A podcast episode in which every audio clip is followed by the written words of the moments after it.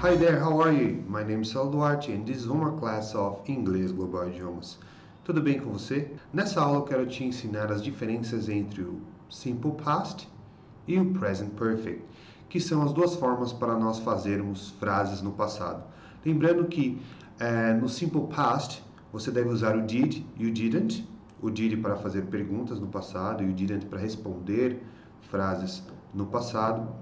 E quando você faz frases afirmativas no passado simples, os verbos regulares ficam na terminação ed, como por exemplo o verbo play, que fica played, ou pay, que fica paid, ou usando os verbos irregulares na segunda coluna da lista, que muita gente tem dificuldade para memorizar, mas vou deixar essas dicas de memorização dessa lista para um outro vídeo. E nos verbos irregulares, você deve usar essa segunda coluna, que fica, por exemplo, se for o verbo speak, spoke, se for o verbo take, took. Tá bom? Então, uh, eu vou explicar as diferenças uh, dessas, dessas duas formas de, de fazer essas frases no passado. O present perfect, eu já fiz um vídeo anteriormente, também vou deixar a descrição aqui.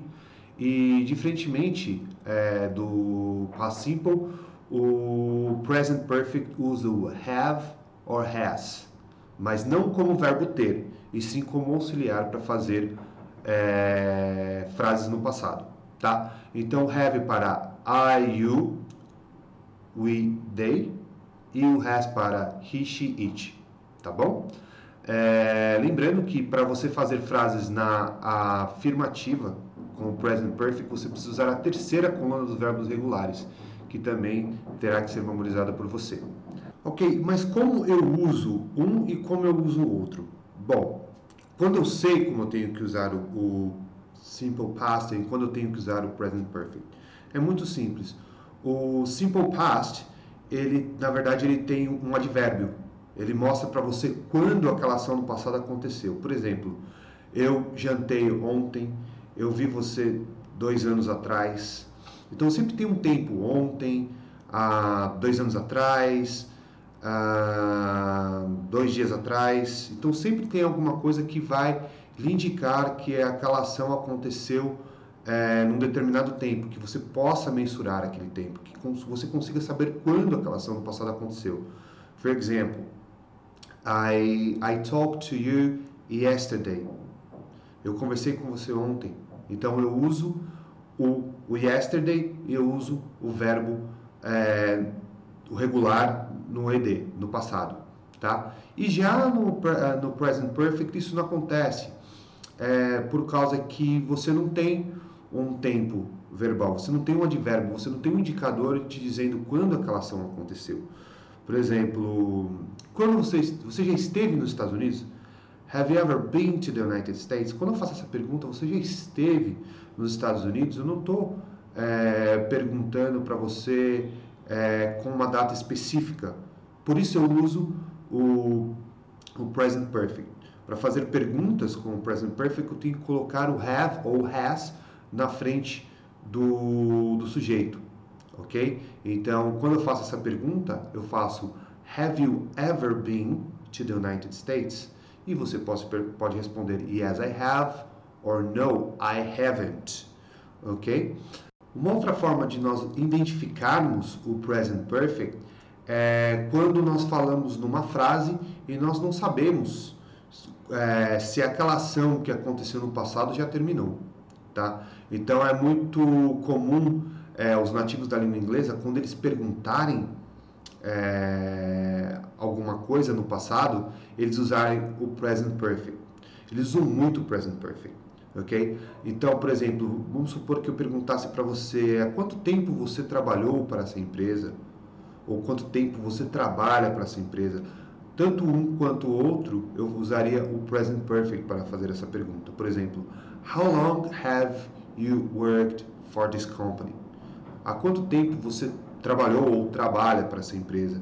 E aí, se você trabalhou, você pode falar, e não trabalha mais, você pode falar I have worked for that company for about two years. Eu trabalhei para aquela empresa por volta de dois anos. Então significa que ele não trabalha mais, tá? E se ele estiver trabalhando ainda, ele vai usar a terceira coluna do verbo to be, tá? Que é o been, e vai falar que ainda está trabalhando, ou seja, o ing do verbo working. Tá? I have been working for this company since I was 18 years old. Eu venho trabalhando para essa empresa desde que eu tinha 18 anos. Então ele trabalhou e continua trabalhando, tá? E aí você entra numa outra parte que é o é, é, o continuous do verbo, que é o ing, que também vou deixar a descrição aqui embaixo para que você assista o vídeo e possa esclarecer as suas dúvidas.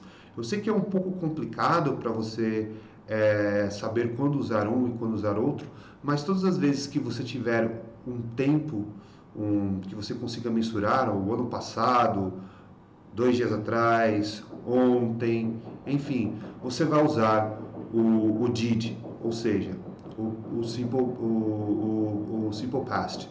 Tá? E todas as vezes que você quiser fazer uma pergunta, mas não tiver uma, um passado mensurável, ou seja, uma data, um tempo que isso aconteceu, diferentemente do, do, do past simple, você vai usar o present perfect, ok? E vou deixar aqui embaixo as descrições dos outros vídeos é, para que eu possa te explicar aí mais detalhadamente como usar o did e como usar o present perfect. Esse vídeo foi apenas para te mostrar quando você deve usar um e quando você deve usar outro. Eu espero que eu tenha te ajudado. É, se você gostou desse vídeo, por favor, clique em gostei, deixe aí um recadinho se você tiver alguma opinião. Meu objetivo é melhorar cada vez mais os meus vídeos para levar cada vez mais conhecimento de inglês para você. Se você tem algum amigo que também está estudando inglês e você acha que essas informações são importantes para ele, por favor, compartilhe com ele no Facebook. Eu acho que vai ser bacana, as pessoas vão poder assistir e vão poder aprender com essas dicas aí e o canal vai crescer cada vez mais. Bom, muito obrigado and I see you in the next video. Bye bye.